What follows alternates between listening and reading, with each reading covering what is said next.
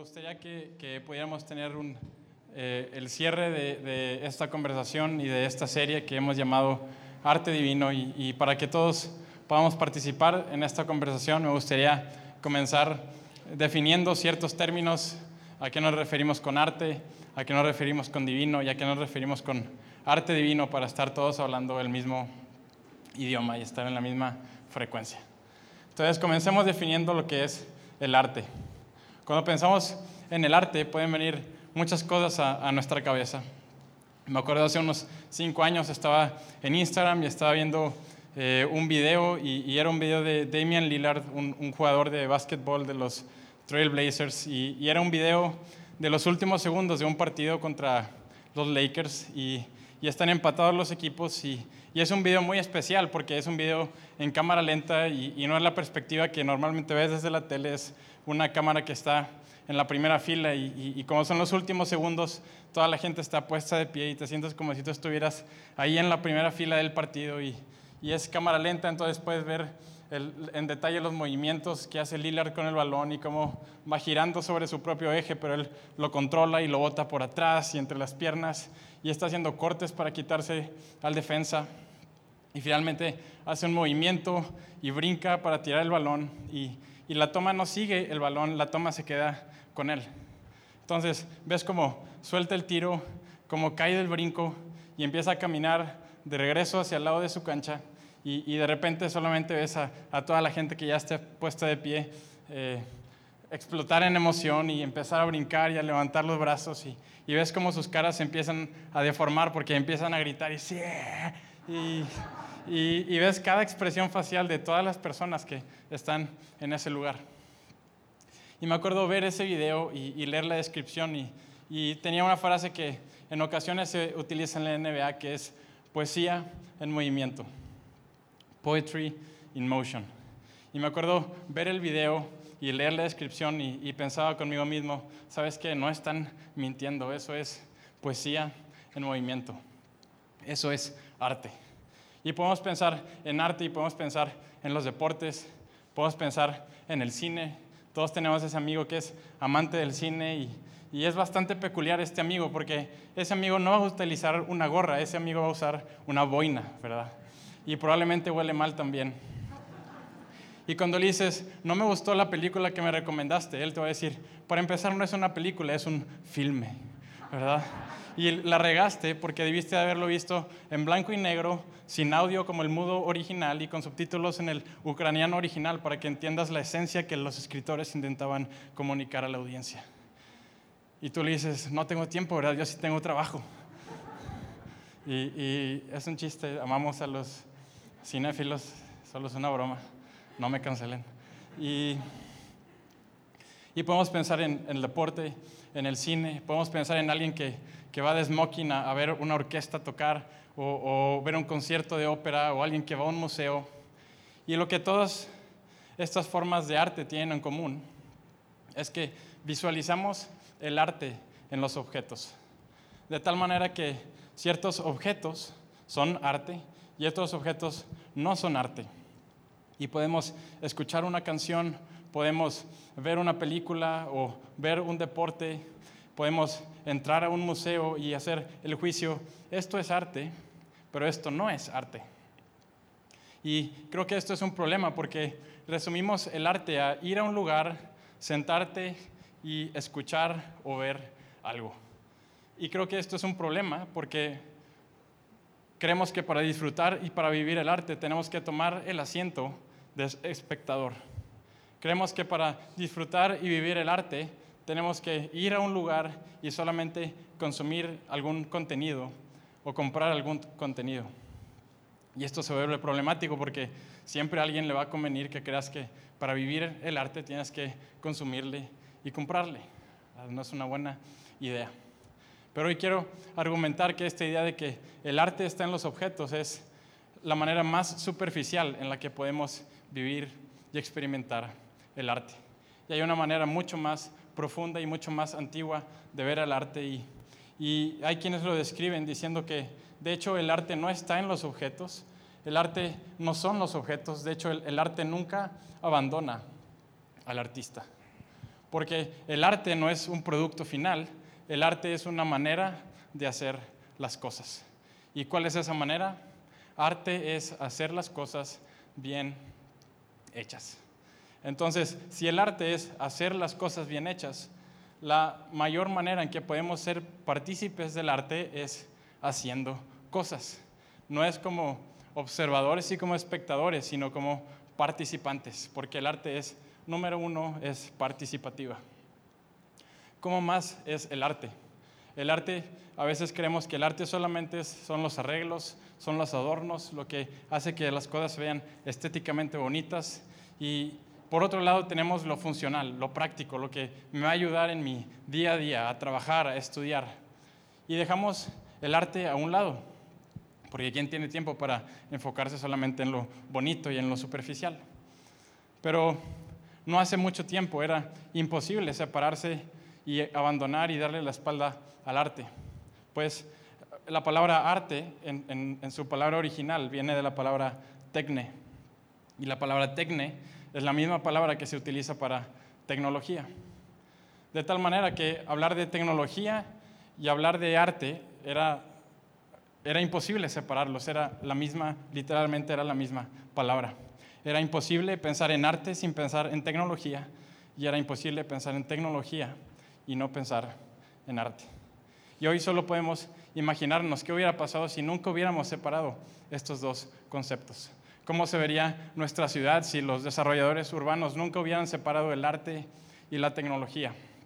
Cómo se verían nuestros trabajos y nuestras profesiones si pensáramos en términos de el arte de la medicina y el arte de la gastronomía y el arte del derecho.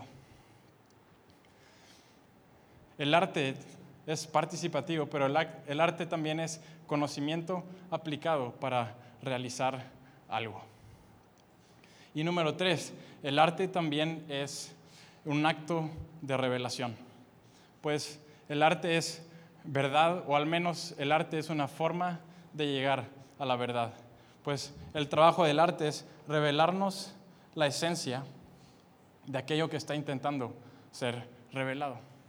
A veces escuchamos que es importante expresarte, expresar tus opiniones, expresar tus sentimientos y, creo que es bueno hacerlo, pero el trabajo del artista no es expresarse a sí mismo, el trabajo del artista es expresar aquello que se está intentando expresar. Y obviamente va a haber algo del artista ahí metido porque no puedes separarte de ti mismo. Pero visto con un ejemplo, un panadero reúne y junta los ingredientes de manera deliciosa para revelarnos el pastel. Y para inconscientemente lo que está diciendo es, todo lo demás no es pastel y esto sí es pastel. Y nos revela la verdadera esencia del pastel. Y al mismo tiempo es un acto comunitario porque alguien tiene que participar comiéndose el pastel. El pastelero no puede comerse todos los pasteles. ¿Qué más podemos aprender del arte? Podemos aprender del, arte lo opuesto, lo que no es arte. Y lo opuesto al arte es la propaganda. El enemigo del arte es la propaganda, la propaganda política, la propaganda ideológica, religiosa, comercial, la que tú quieras. ¿Y por qué están en polos tan opuestos el arte y la propaganda? Número uno, porque la propaganda muere, pero el arte vive. Y vamos a ver un ejemplo. ¿Alguien recuerda el eslogan de la campaña de la propaganda política de nuestro actual gobernador, ¿cuál era su palabra que lo diferenciaba?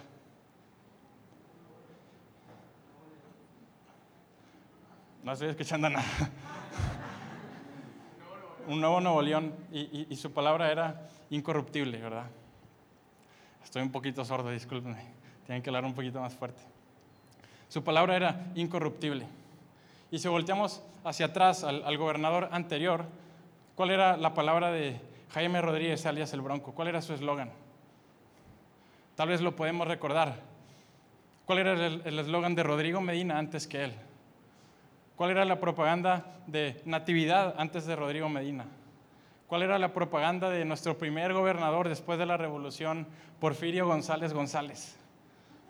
No lo recordamos porque la propaganda muere. Nadie atesora y nadie ama la propaganda porque la propaganda es eso, es propaganda. Hasta cierto grado no es verdad. Todavía no conozco a alguien que se levante todos los días y ponga videos de campañas políticas para motivarse en su día y decir, el día de hoy voy a ser incorruptible, el día de hoy mi negocio no va a conocer la corrupción, el día de hoy mi familia será incorruptible. Porque es propaganda, porque no atesoramos la propaganda, la propaganda muere. Pero es increíble cómo miles de años después atesoramos y se invierte en cantidades enormes en preservar el arte. La segunda diferencia entre la propaganda y el arte es que la propaganda tiene algo que decir, pero el arte tiene algo que explorar. La propaganda tiene algo que decir porque no tiene dudas.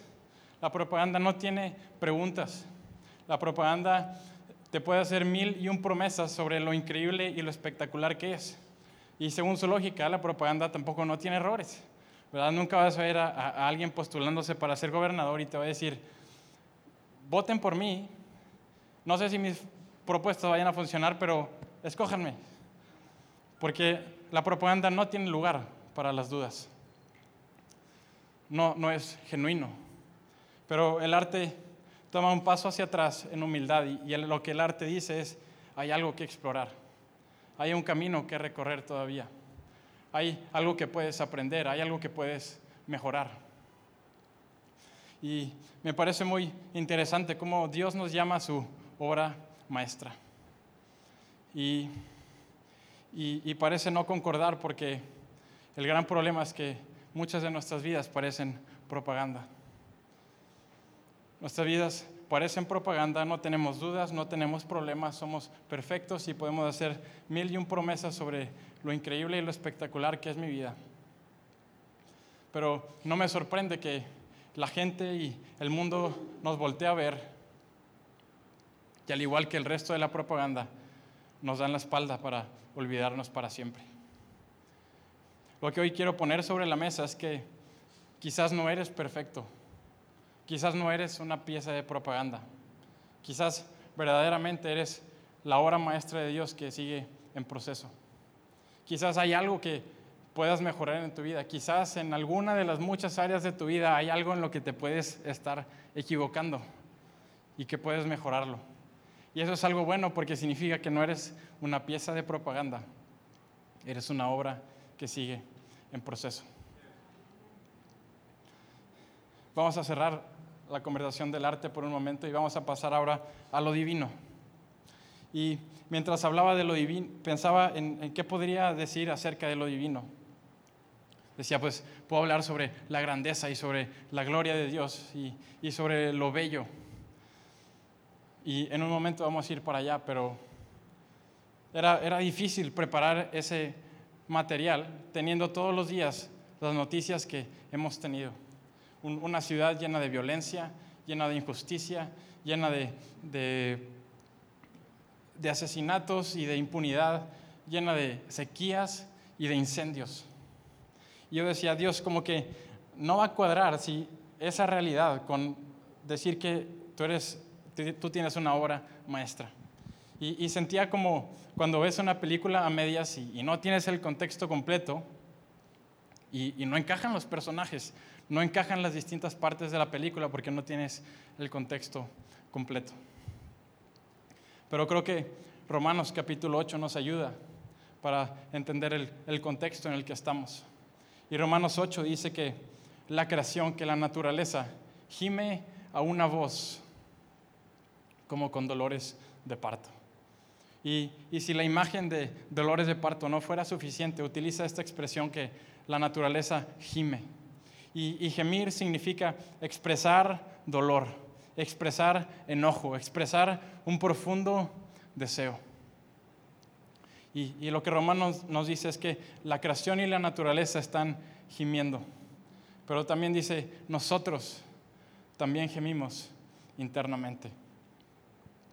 Y puedo entender que, nosotros estemos sufriendo las consecuencias y la maldad del hombre, pero me preguntaba, ¿por qué Dios? ¿Por qué la naturaleza también tiene que gemir? Entiendo que haya injusticia de parte de la maldad del hombre, pero ¿por qué tiene que además haber sequías y, incendios y huracanes y desastres naturales. Y creo que cometemos el error de pensar que el mundo son organizaciones e instituciones. Pero Dios crea al mundo y Dios crea al ser humano, un ser vivo. Y Jesús crea la iglesia y la iglesia, no es un instituto, la iglesia es el cuerpo de Cristo, es un organismo que está vivo. Las muchas células y los muchos órganos forman a una persona. Es un organismo. Las muchas personas conforman a la iglesia, conforman a la sociedad, conforman a la ciudad. Es un ser vivo. Y las muchas ciudades conforman el mundo. El, el dolor y la destrucción que hay en el mundo exterior,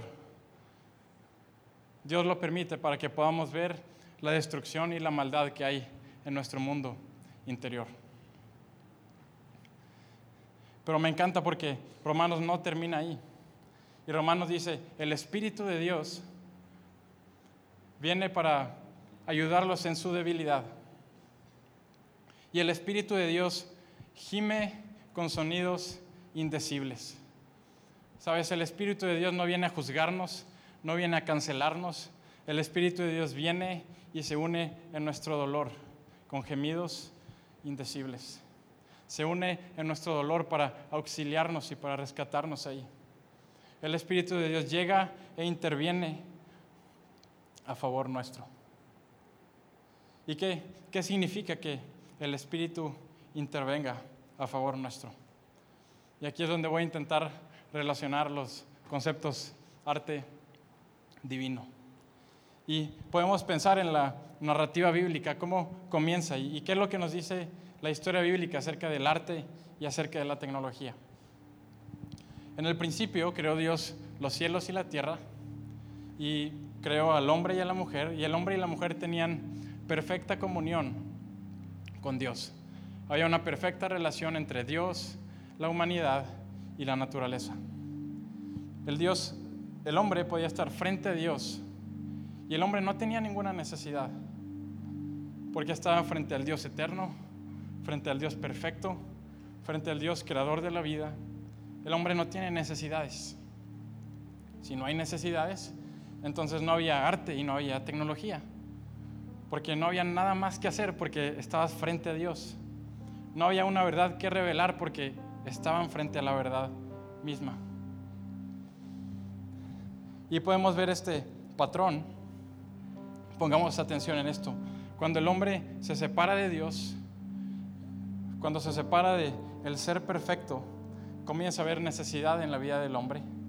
Y para suplir esa necesidad es necesario desarrollar arte y tecnología. Entonces, escuché este comentario muy romántico que decía que el hombre y la mujer estaban desnudos frente a Dios porque estaban cubiertos de su gloria. Y cuando se separan de Dios, cuando ya no son cubiertos por la gloria de Dios, sienten vergüenza y hay una necesidad que cubrir, entonces se desarrolla la primera obra de arte, la primera tecnología, que es la ropa hecha de plantas con la que se cubren. El primer serie de tendencias inicia en ese momento. Y hay separación y hay desarrollo de arte. Luego Dios los expulsa del jardín del Edén. Hay más separación y ya no, es, ya no es suficiente cubrirse con hojas, ahora tienen que cubrirse con pieles y hay otro desarrollo en el arte y en la tecnología. Luego tenemos la historia de Caín y Abel. Y la historia de Caín y Abel es, es la historia de un par de hermanos y Abel hace los sacrificios necesarios en su vida y Dios lo ve con agrado. Caín, su hermano, no hace los sacrificios necesarios y ve con resentimiento a su hermano Abel. Por lo tanto, decide ir y matarlo. Caín da otro paso y se aleja todavía más de Dios y le dice esta frase, me esconderé de tu presencia. Y podemos ver cómo Caín se aleja tanto de Dios que estar cubierto con ropas ya no es suficiente para sobrevivir. Ahora Caín necesita toda una ciudad porque está tan apartado de Dios. Y, y la narrativa bíblica nos dice cómo Caín crea la primera ciudad. Imagina toda la tecnología y todo el arte necesaria, la arquitectura, la ingeniería para hacer una ciudad. Y los hijos de Caín que se siguen separando de Dios, hay más necesidad, hay más desarrollo, entonces sus descendientes son artesanos y crean los instrumentos musicales y crean la música y, desarrollan las técnicas de ganadería y, poder ser artesanos de metales. Y, la pregunta que podemos hacernos es, si el arte, si la tecnología viene del lado malvado de la historia, ¿por qué la seguimos usando?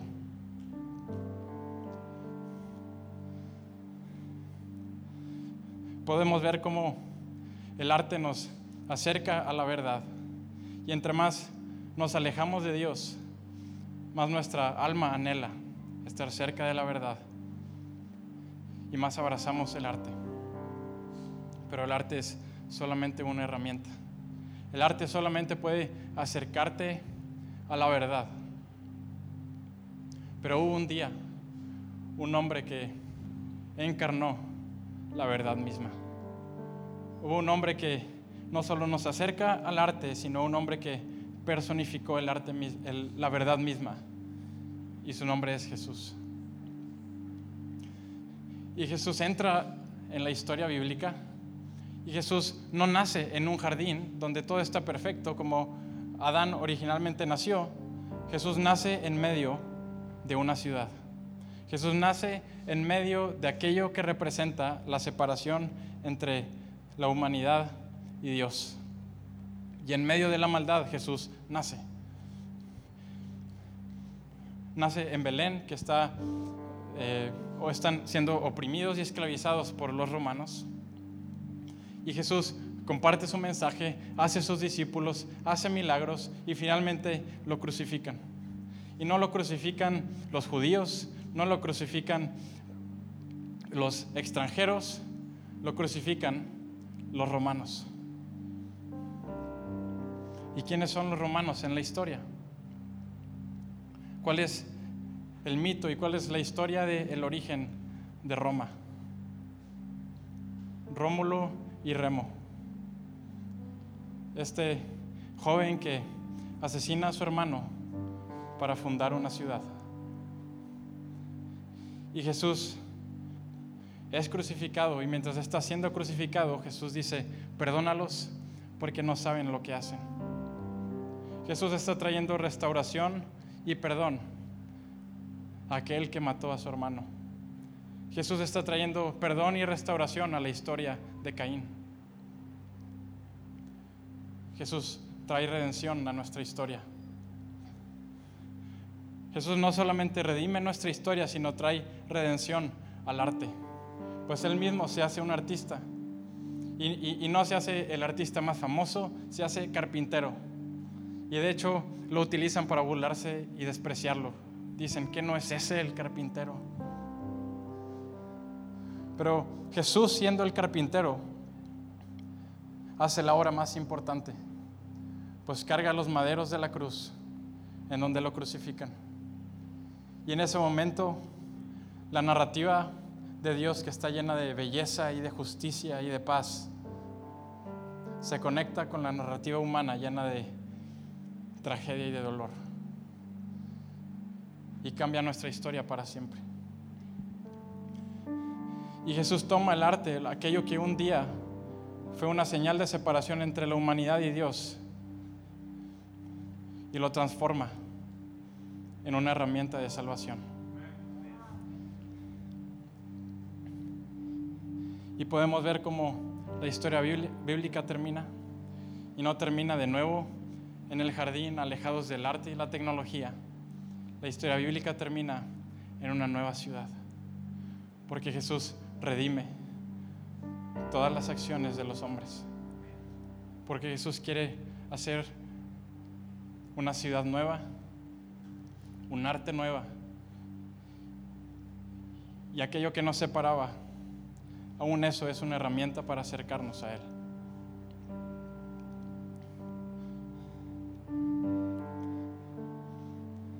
Y es el deseo de Jesús hacer algo nuevo en nuestras vidas.